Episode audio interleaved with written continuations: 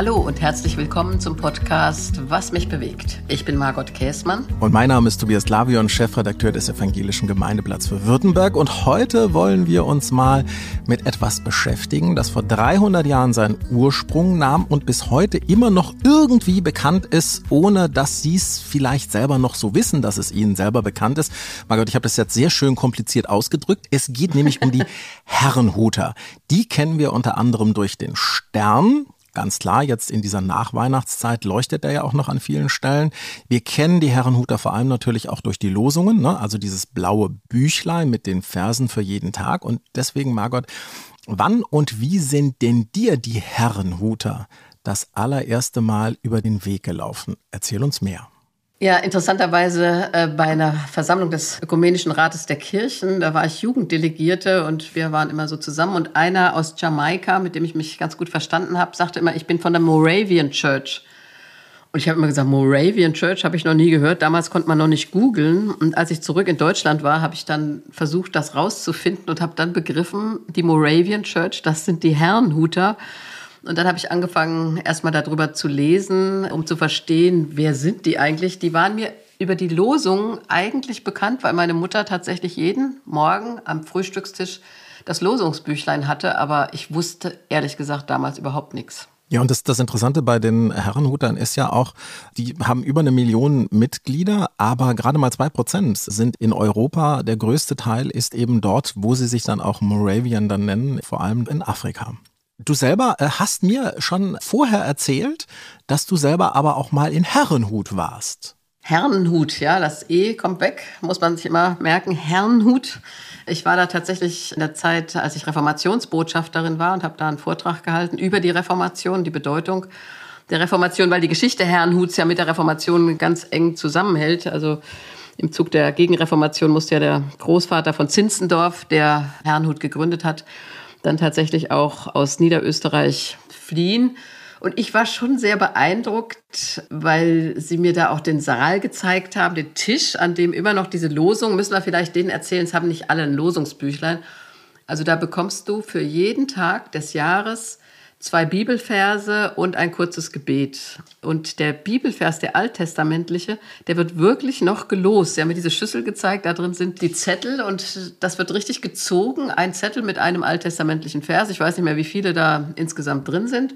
Und dann wird ein passender neutestamentlicher Vers gesucht. Und Sie haben mir das da so erzählt, dass Graf Zinzendorf damit angefangen hat und jeden Morgen durchs Dorf geritten ist und jeder Familie in Herrenhut einen Bibelvers für den Tag mit auf den Weg gegeben hat.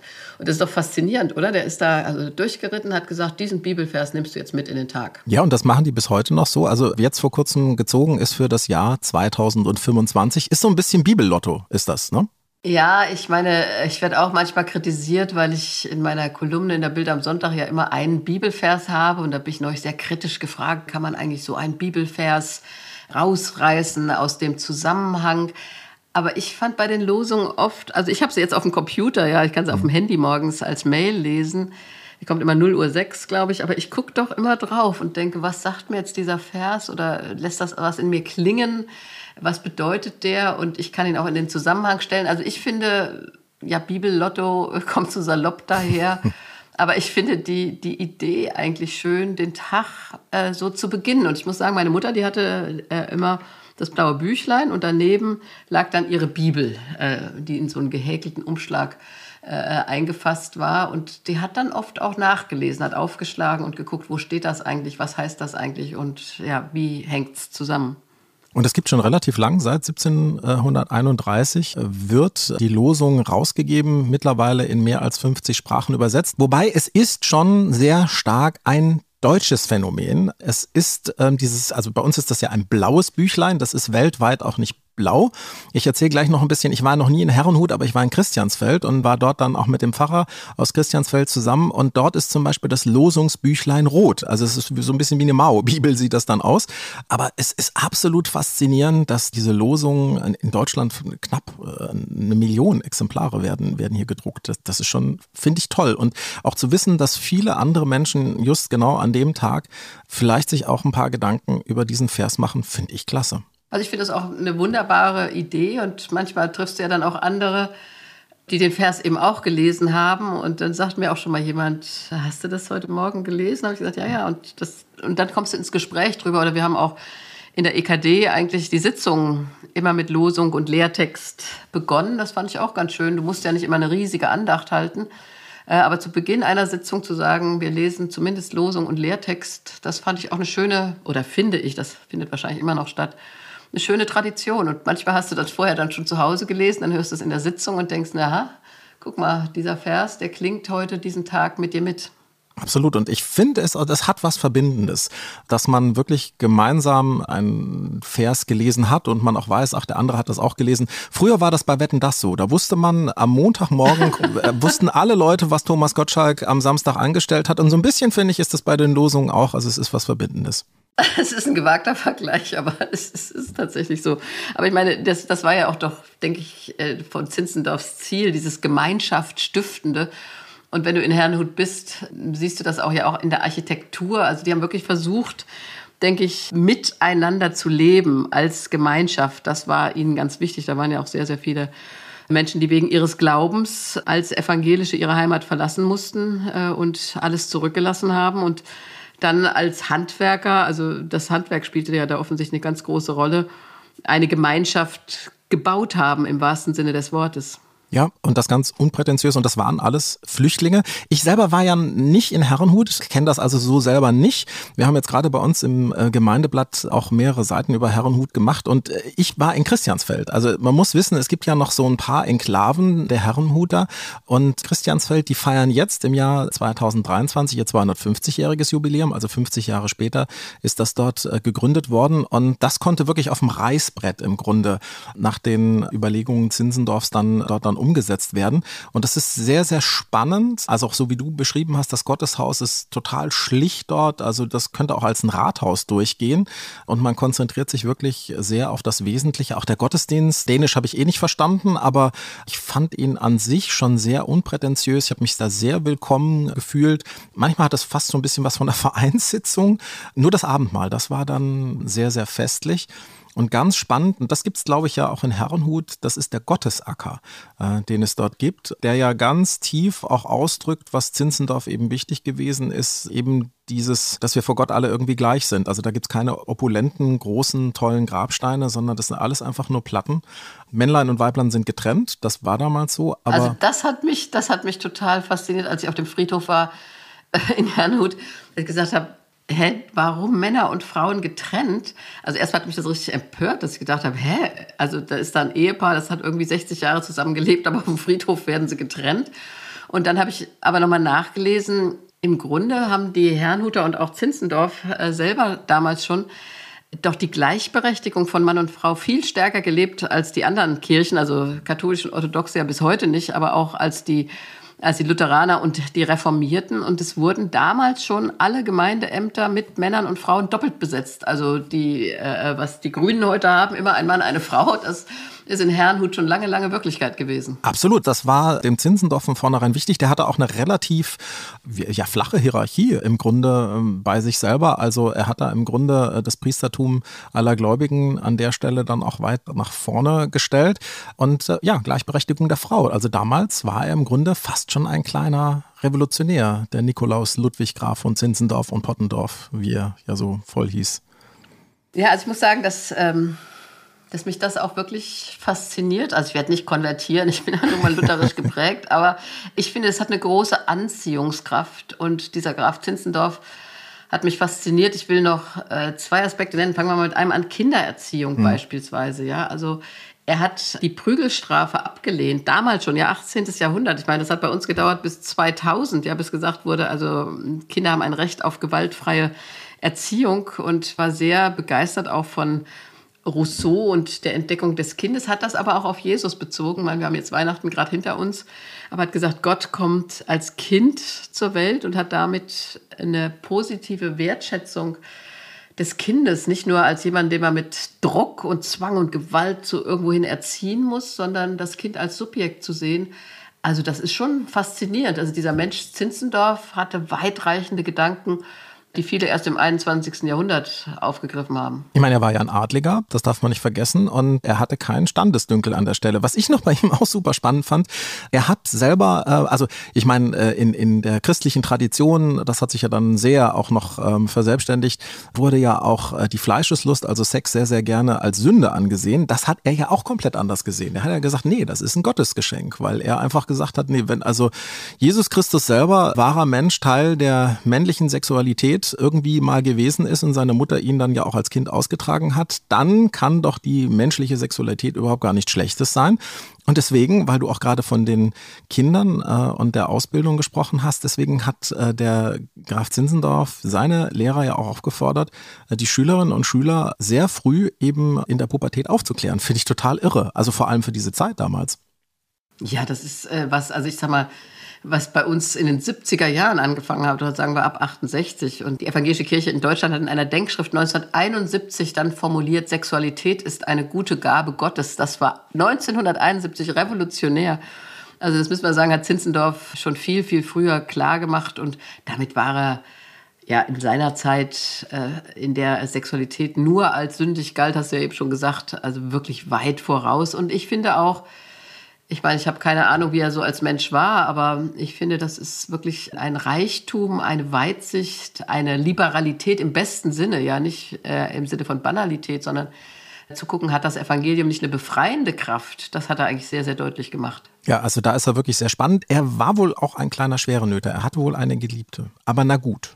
Ja, weißt du, aber das mag so sein. Ich finde nur immer, dann lass uns drüber reden. Also es gibt viele in der Geschichte, die hatten Geliebte. Das wurde alles verdeckt, unterdrückt, verschwiegen, äh, mit ja, Lügen, äh, Gespinsten dann vertan. Also ich finde, lass uns offen drüber reden, ja. Ja, absolut. Und äh, bei ihm ist es so, er hat, äh, es war wohl auch seine Assistentin dann und ähm, also seine Heirat war ja nicht unbedingt eine Liebesheirat, die er damals zuallererst gemacht hat. Er hat ja mehrere Kinder und nachdem seine Frau verstorben ist, hat er dann auch die andere Dame dann geehelicht, wenn ich das richtig nachgelesen habe. Was ich bei ihm sehr spannend fand, war auch die Offenheit gegenüber anderen Religionen, aber ähm, auch anderen äh, Konfessionen. Also Ökumene, kann man fast schon sagen, war etwas, was, was Zinzendorf auch schon von vornherein irgendwie gelebt hat. Ja, Ökumene und dann aber gleichzeitig finde ich Mission im besten Sinne. Äh, ich finde, dass er das gut gemacht hat. Ich habe mal gelesen, es ist nicht ganz klar, ob es von ihm stammt, aber dann wurde gefragt, was heißt missionarisch leben? Und dann soll er gesagt haben, das heißt, lebe so, dass andere dich fragen, warum du so lebst. Und insofern waren die, die Herrnhuter in der Mission auch nicht diese mit den Kolonialherren und der Gewalt, wir treiben euch eure Naturreligion und alles andere aus und ihr müsst jetzt so leben wie wir, sondern in der selbsteigenen Haltung so, dass sie gesagt haben, wir sind hier, wir leben so und wenn ihr uns fragt, erzählen wir euch, dass wir an Jesus Christus glauben und das für uns das Zeichen der Liebe Gottes ist, dann erzählen wir davon. Aber wir drängen es anderen Menschen nicht auf. Und sie haben auch immer versucht, in der Mission unabhängig zu bleiben, also von den kolonialen Machthabern. Und gleichzeitig haben sie sich wirklich für die Verfolgten eingesetzt. Also das ist ja sehr anders, als viele Missionen abgelaufen ist. Ja, und wenn ich das richtig gelesen habe, die ersten oder äh, von den ersten Missionaren haben sich sogar auch selber zu Sklaven dann machen lassen, damit sie dann tatsächlich auch dort in den Kolonien dann ihr Christsein so dann, so wie du es beschrieben hast, dann auch leben konnten. Also es war schon, sag ich mal, ich, ich will mal sagen, also im Verhältnis jetzt zur Geschichte meiner lutherischen Kirche ist diese Geschichte erstmal sehr, sehr positiv.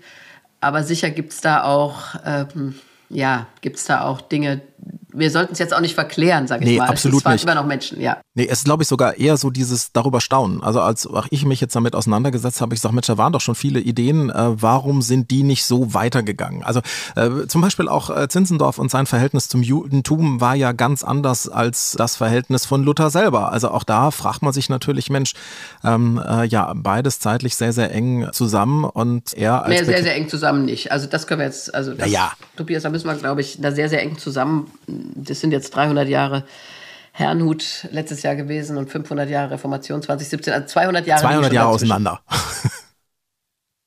ja, na gut, mit Blick auf die Menschheitsgeschichte sehr eng, ja. ja. Also alles relativ. Nichtsdestotrotz, ähm, also die äh, protestantische Geschichte und äh, hat sich ja dann auch weiterentwickelt und dann wundert man sich natürlich dann schon, warum ähm, das Denken an der Stelle dann schon auch so weit auseinandergehen konnte. Also Zinzendorf, der ja dem Pietismus dann auch sehr angehangen hat, hat ja, wie gesagt, tatsächlich ein deutlich entspannteres Verhältnis auch zum Judentum gehabt. Ich meine, da muss man sich ja manchmal fragen, wie kann das sein, dass, dass der Pietismus beispielsweise auch in Fragen der Sexualität ja oft so eng und ich meine ängstlich ist oder mit Blick auf Kindererziehung und anderes mehr. Also das frage ich mich auch manchmal. Wie kann das sein, dass das zusammengehört? Also Zinzendorf war sicher Pietist, ähm, so wird er ja auch gesehen. Und gleichzeitig war er eben ungeheuer frei und liberal in seinem Denken, aber von der Bibel her. Das ist, denke ich, der Schlüssel. Er hat das immer versucht, von der Bibel her zu denken. Also er hat mal äh, gesagt, dass, also so wie er ähm, den Pietismus und seine Form des Glaubens sieht, hat er gesagt, es ist eine Religion des Herzens, die auf einem intimen, auf einer intimen äh, persönlichen Beziehung zwischen Christus und dem Gläubenden, wie er gesagt hat, beruhen würde. Also ich, der hat das, ähm, er hat das, glaube ich, immer alles sehr menschenliebend und bejahend gesehen. Ja, und das tut uns in den Kirchen ja gut, also äh, sich nicht moralisch zu überhöhen, auch, wie ich vorhin schon gesagt habe, sondern von der Liebe Gottes zu den Menschen auszugehen und dann auch die Menschen zu lieben mit ihren Schwächen, mit ihren Fehlern. Und die rigorose Moral oder das moralische Abkanzeln auch von Menschen, das es in unseren Kirchen allzu oft gegeben hat und leider auch noch gibt, das war für die Menschen ja nicht eine Zuwendung der Liebe Gottes, sondern immerzu dieses Drohen, äh, wenn du nicht so lebst, wie dir die Kirche das sagt, dann wirst im Fegefeuer äh, in der Hölle oder sonst wo schmoren. Also das war nicht eine Zusage der Liebe Gottes allzu oft in der Kirchengeschichte, sondern eine einzige Drohung. Dein Leben ist nicht gut genug. Also wir haben jetzt über vieles Positive äh, gesprochen, was, was es dort in Herrenhut gibt. Also eben, wenn man sich intensiver damit beschäftigt, wird einem sicherlich auch das ein oder andere auffallen, wo man den, die Augenbrauen dann hochzieht. Aber bei all dem Interessanten, Inspirierenden, und so ist es ja, wenn man dann mal ein bisschen tiefer gräbt und dann sagt, ach, das ist ja interessant, fragt man sich natürlich schon, warum hat sich dieses Denken äh, nicht an anderer Stelle dann irgendwo fortgesetzt? Äh, was, was glaubst du denn ist der Grund dafür, dass die Herrenhuter ja vor allem jetzt auch in Europa mit gerade mal zwei Prozent ihrer Mitgliedern keine so eine große Rolle spielen? Es ist eigentlich schwer zu verstehen, weil es auch begeistert. Ja? Also mich hat es wirklich auch begeistert und gleichzeitig ähm, sind sie natürlich auch nicht von allen dann unbedingt positiv aufgenommen worden und diese Form des gemeinschaftlichen äh, Gemeinschaft zu leben ist vielleicht auch in unserer individualisierten Zeit etwas, was viele ein Stückchen zurückweisen weil sie, äh, weil die Individualität so eine viel größere Rolle spielt. Und da ist Zinzendorf ja doch sehr klar, dass die Gemeinschaft ganz und gar im Zentrum steht. Und ähm, also die Losungen, ja, die er dann äh, jedem mitgegeben hat, äh, diese sehr christliche Gebundenheit des Alltagslebens auch, das ist für viele Menschen doch eher äh, heute eine schwierige Vorstellung. Und meinst du, das ist auch der, der Grund, warum, warum das gerade hier im sehr naja, also gerade in Europa, wo der Individualismus ja immer mehr eine Rolle spielt, dass es deswegen vielleicht nicht so attraktiv ist? Das kann ich mir für heute vorstellen insgesamt, aber finde ich die Idee wirklich, muss ich sagen, attraktiv und interessant ist ja auch, dass der Herrnhuter Stern, den du am Anfang schon hm. erwähnt hast, in der DDR-Zeit ein ganz starkes Symbol dafür wurde, wir gehören zur christlichen Gemeinschaft. Das war ja gerade in der DDR doch schwer oft durchzuhalten für Christen. Und ich erinnere mich daran, dass, dass ich das damals, also vor 89, faszinierend fand, wenn in der Adventszeit oder Weihnachtszeit in Ostdeutschland war es, dass die Leute das fast als Bekenntnis hängen hatten in ihrem Fenster oder vor ihrer Haustür. An den Kirchen hingen sie sowieso die Herrnhuter Sterne. Und als ich jetzt 2017 war es, glaube ich, oder 16 da war, Fand ich toll. Die haben jetzt einen richtigen, riesigen, gigantischen Shop mit diesen Sternen. Die hängen, die ganze Decke hängt voll mit allen Varianten, die es gibt von den Herrnhuter Sternen. Und die werden auch exportiert in alle Welt. Ich habe auch jedes Jahr einen Herrnhuter Stern und meine Kinder haben auch alle einen. Das finde ich interessant. Äh, das ist so eine Symbolik und diese Kraft der Gemeinschaft oder ich bekenne mich zu dieser Gemeinschaft, die ist ja dann doch übergesprungen auf andere Christen, auch wenn sie nicht Herrnhuter geworden sind. Schön übrigens bei diesem Stern, der übrigens nur echt mit 25 Zacken ist, ja, also so ein bisschen wie Baricula, den, wer hat's erfunden bei den Schweizern, also nur echt mit ähm, 25 äh, Zacken. Vor 160 Jahren ist er erfunden worden auch eine total spannende Geschichte. In Herrenhut gab es ein Internat für die Kinder der Missionare, die weltweit unterwegs gewesen sind und ein äh, Mathematiklehrer, der hat mit denen eigentlich mathematische Übungen machen wollen und so ist dann äh, dieser Stern dann entstanden, der bis heute übrigens auch immer noch nachhaltig hergestellt wird. Also das ist den ähm, auch bis heute wichtig und ähm, ein großer Teil der Arbeit der Herrenhuter wird darüber auch weiter dann äh, auch ja. noch finanziert. Äh, hast ja, darüber, das ist doch auch eine tolle Geschichte. Ja, ja. wirklich wunderbar. Hast du sonst noch eine, eine schöne, du hast gerade schon eine erzählt, hast du noch eine, eine schöne Herrenhuter Sterngeschichte für dich? Na, wir hatten zu Hause auch einen, aber das ist ja heute viel leichter, also wie du die zusammenstecken kannst. Und bei meiner Mutter war das jedes Jahr, also das war ein wirklicher Akt. Die mussten alle einzeln und dann mussten die mit so einem Ding, weißt du, mit dem du auch die, die Briefumschläge zumachst und das durfte nicht beschädigt werden. Die waren auch so ganz zart im Papier damals, erinnere ich mich. Und diesen Stern zusammenzubauen, das war, also wenn Advent anfing bei uns zu Hause, wirklich ein Ding. Da durftest du unsere Mutter nicht stören und du musstest auch aufpassen, dass da nichts aneckte, damit eine dieser zarten, zarten Papierecken nicht beschädigt wurde. Also ich weiß, das war immer Stress, war immer froh, wenn der Stern zu Hause dann hing. Ja, das ist heute wesentlich einfacher. Aber für meine Mutter war dieser, dieser Herrnhuter Stern jeden Advent eine Aktion, den anständig sauber, ohne Beschädigung zusammenzubauen. Und wenn er dann hing, fing bei uns so ein bisschen wirklich die Adventszeit an. Ja, das war und ist bei uns ganz ähnlich. Ich habe auch noch eine schöne äh, Herrenhuter Sterngeschichte. Ich komme noch mal auf Dänemark. Ich habe ja schon erzählt, ähm, Christiansfeld, äh, übrigens ganz spannend, ist UNESCO äh. Da haben die Dänen gar nicht so viel, aber Christiansfeld ist das eben geworden, weil diese Stadt, seitdem sie eben von den Herrenhutern äh, gegründet wurde, sich in ihrer Grundstruktur nicht verändert hat, durch auch keine Kriege zerstört wurde. Das ist also wirklich spannend, sich das dort anzugucken. Und dort in Christiansfeld begegnen einen dann auch sofort natürlich diese Herrenhuter Sterne. Und ähm, eine super schöne Besonderheit dort ist dann auch, und das ist meine ähm, Sterngeschichte an der Stelle, dass es in Christiansfeld neben dem Stern, den man dort kaufen kann, noch eine andere Herrenhuter Spezialität gibt, nämlich den Honigkuchen. Und ich habe diesen Honigkuchen, die Geschichte erzähle ich gleich noch, die ist nämlich auch ganz putzig, ähm, habe ich dann unter einem solchen Stern draußen, der äh, das ganze Jahr dort auch leuchtet, habe ich dann diesen Honigkuchen gegessen. Und der Hintergrund zum Honigkuchen ist folgender. Ein Herrenhuter äh, Hersteller von Perücken der äh, eben auch aus Herrenhut dorthin gekommen ist äh, und eigentlich äh, Perücken hergestellt hat, kam irgendwann die Zeit, wo man keine Perücken mehr gebraucht hat. Also man hatte ja früher diese Perücken, die dann so gepudert wurden und sowas. Der war sozusagen mittellos geworden, weil kein Mensch mehr Perücken haben wollten. Der hatte aber eine schlaue Frau und die schlaue Frau hat aus ähm, der Heimat eben ein Honigkuchenrezept mitgebracht. Also mit Honig war das eben ja auch ein arme Leute-Kuchen, den man gemacht hat.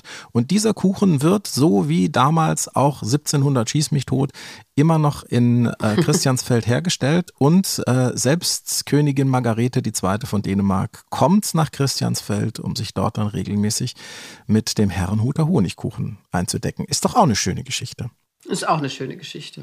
Aber weißt du, ich frage mich wirklich, je länger wir miteinander reden darüber, warum, warum dieser Herrnhuter Gedanke, ich fand ja auch immer toll, also das Los wurde ja auch beispielsweise bei der Ämtervergabe ja, genutzt. Also das war sehr, sehr demokratisch alles. Also nicht deine Herkunft oder was du geleistet hast, sondern wirklich der Versuch, Männer und Frauen zu beteiligen, Eignung in den Vordergrund zu schieben. Vielleicht war es auch dieses sehr demokratische, was andere abgeschreckt hat, die ganz gerne die Kirche in, in einer hierarchischen Position weiterführen wollten. Aber so ganz, muss ich sagen, verstehe ich es kirchenhistorisch nicht, warum die Herrnhuter nicht viel, viel mehr Einfluss weltweit bekommen haben.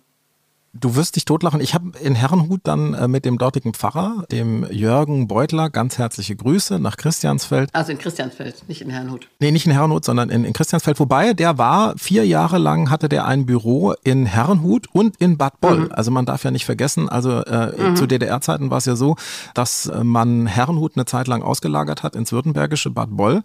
Und da war das dann auch die Zentrale der Herrenhuter. Und der war sozusagen in der Kirchenleitung vier Jahre lang und hatte ein Büro dort und pendelte dann auch immer zwischen äh, Dänemark und äh, Deutschland dann, dann hin und her. Und den habe ich gefragt und habe gesagt, Mensch, und man duzt sich ja dann sofort. Ne? Ich sage, Mensch, äh, ist das, äh, warum, warum ist das eigentlich so? Warum hier nur zwei Prozent? Warum ist da ähm, keine so eine große Wichtigkeit? Mhm. Und das fand ich dann doch auch sehr, sehr spannend, dass die Herrenhuter an der Stelle eben auch eine viel größere Gelassenheit leben. Hat vielleicht auch was damit zu tun, wenn man in der Diaspora dann drin ist, dann kann man das vielleicht dann auch noch viel leichter, dass er gesagt hat, es geht doch nicht um uns sozusagen als Kirche an an sich, sondern es geht wirklich darum, um das, wofür wir stehen und das lebt auf jeden Fall weiter. Das fand ich eine, eine ganz starke Einstellung. Ja, die Einstellung finde ich richtig. Äh, ähm, und das ist natürlich eine, die äh, diese ganze Frage von Macht und wie viel Zahlen und wie viel Geld, wie viele Mitglieder in den Hintergrund stellt. Und das ist ja eigentlich auch gut christlich. Ähm, aber wie gesagt, ich finde den, die Grundgedanken von Zinzendorf wirklich faszinierend und ja, Respekt. Und ich wünsche, dass die Herrenhuter lange, lange einen ökumenischen Akzent setzen weltweit. Ja, und äh, vielleicht an der Stelle genau das machen, was, was wir ja jetzt auch gemacht haben, ähm, einen zum Denken einfach bringen. Nachdem wir uns jetzt hier fast eine halbe Stunde darüber unterhalten haben, was nimmst du jetzt von den Herrenhutern und von den vielen Gedanken, die wir hatten, vielleicht jetzt in dieses neue Jahr 20? Herrenhuter, ne? Das, das ja, also immer weg. nicht Herren, sondern Herrenhuter. Genau, also, Herren, genau. Ja, ja Herrenhuter. Also ja, da ja. gibt's ja auch eine Erklärung dafür, warum das äh, so ist. Ja, mit dem, genau. Ja, und zwar, also ähm, der Ort Herrenhut ähm, heißt übersetzt unter die Hut des Herrn gelegt. Also das ist sozusagen die Übersetzung. Also deswegen für alle nochmal nicht Herrenhut, sondern Herrn. Also wieder Herr. Genau, das fand ich jetzt nochmal wichtig zum Schluss. Absolut. Und jetzt Ach, dazu auch noch die Erklärung. Ja. ja, sehr schön. Nee, was ich mitnehme, ist äh, für mich nochmal diese, wirklich die Liebe Gottes zu den Menschen. Das ist das Entscheidende in der christlichen Verkündigung. Und das gilt für Kinder, für Männer und Frauen. Es geht nicht um Hierarchie, es geht nicht um Macht, es geht nicht um Gewinn und Geld und sich durchsetzen, sondern darum, dass wir was erzählen den Menschen, dass Gott für sie die Liebe darstellt und ihr Leben was wert ist, dass sie eine anerkannte Person sind, weil Gott sie anerkennt, ansieht. Und das möchte ich eigentlich auch, nicht eigentlich, das möchte ich auch. Das möchte ich als Christin immer wieder weitergeben. Äh, du bist was wert, Gott liebt dich, diese Zusage weitergeben. Darum geht es und nicht, wie gesagt, um Macht, Mitgliederzahlen und Geld. Und dann kann man wirklich auch entspannter drauf gucken, wenn vielleicht die Kirchenmitglieder weniger werden. Liebe Margot, vielen Dank. Das war's nämlich. Ich gucke auf die Uhr. 30 Minuten, knapp 30 Minuten sind jetzt auch schon rum für diese Episode mit den Herrenhutern und ihrem Jubiläum 300 Jahre. Und für alle die, die noch feiern wollen, also Christiansfeld in Dänemark kann man auch feiern, weil die feiern jetzt im Jahr 2023 ähm, 250 Jahre und die Dänen sind viel entspannter dabei. Ich habe den äh, Jürgen gefragt und gesagt, naja, und wie feiert ihr das? Und meinte auch, ja, mal gucken, vielleicht kommt ja auch die Königin noch vorbei, dann können wir mit ihr und einem Honig Honigkuchen noch ein bisschen feiern. Also ähm, kann man, kann man sich ja auch nochmal überlegen. Wir würden uns. Ja, aber, aber, aber, nee, nee, nee, aber Tobias muss ich doch mal unterbrechen, aber dann muss ich jetzt auch noch eine Werbeeinheit machen. Sie können doch auch mal hinfahren nach Herrenhut, ja, sächsische Oberlausitz, nicht weit von der, von der Grenze nach Tschechien und Polen und nicht weit von Görlitz auch, auch eine Stadt, die sich auf jeden Fall lohnt. Ich bin damals mit dem jetzigen Ministerpräsidenten von Sachsen Kretschmer da gewesen, dessen Wahlkreis das auch ist und äh, der auch von Herrnhut ganz fasziniert ist. Also es lohnt sich auch hier, man kann ja nach Dänemark fahren, ja, aber auch hier in Deutschland mal hinzufahren, sich anzugucken. Absolut. Und es gibt ja auch noch ein paar andere Herrenhuter Enklaven. Also Bad Boll, ne? kleiner Tipp auch noch, kann man auch hinfahren äh, und kann das dann auch nochmal erleben und sich anschauen und wie die Traditionen sich da fort und weitergesetzt haben. Muss ich jetzt, jetzt als ähm, äh, Wahl-Württemberger ja dann auch nochmal machen, dieses Fähnchen nochmal. Alles klar, habe ich auch, verstehe ich auch. Bad ja. Boll also auch, okay. Ja, also das war jetzt unser äh, Werbeblock für heute, fürs neue Jahr. ähm, und wir freuen uns so oder so auch äh, über Ihr Feedback. Vielleicht fahren Sie einfach mal nach Herrnhut oder nach Bad Boll oder nach Christiansfeld und dann haben Sie vielleicht noch das ein oder andere äh, an Neuigkeiten, was Sie uns zu berichten haben oder eine wunderbare andere Geschichte äh, zum Stern, zur Losung, zu Herrenhut und Co. Wir freuen uns auf jeden Fall, Margot, ne? Ja, auf jeden Fall. Also schreiben Sie auch gerne, was Sie bewegt, worüber wir mal demnächst sprechen sollten. Und Sie erreichen mich und auch die Podcast-Redaktion unter der E-Mail-Adresse was mich bewegt in einem durch at margotkäßmann.de. Und die nächste Episode von Was mich bewegt hören Sie hier an selber Stelle in zwei Wochen. Und Sie möchten darüber aus keine weitere Folge mehr verpassen, dann sollten Sie diesen Podcast schlichtweg einfach abonnieren. Wäre doch ein gutes Vorhaben für das neue Jahr, diesen Podcast abonnieren und ihn am besten dann auch noch weiterempfehlen an Ihre Freunde, Verwandte und Bekannte. Das können Sie machen, indem Sie eine kleine Rezension schreiben oder uns äh, mit Sternen beehren, freuen wir uns auch. Und weitere Informationen zu Margot Käßmann, zu ihren Büchern finden Sie natürlich auf margotkäßmann.de oder auch in den aktuellen Show Notes zu dieser aktuellen Podcast-Ausgabe. Liebe Margot, habe ich jetzt irgendetwas vergessen, außer dass ich natürlich allen noch ein frohes Jahr, ein frohes neues Jahr 2023 wünsche. Übrigens die Jahreslosung, das wollen wir nicht vergessen, die hat nichts mit den Herrenhutern zu tun. Wollte ich nur klugscheißeres zum Schluss noch sagen. Na Tobias, und wie heißt sie, die Jahreslosung 23? Oh, da müsste ich jetzt googeln.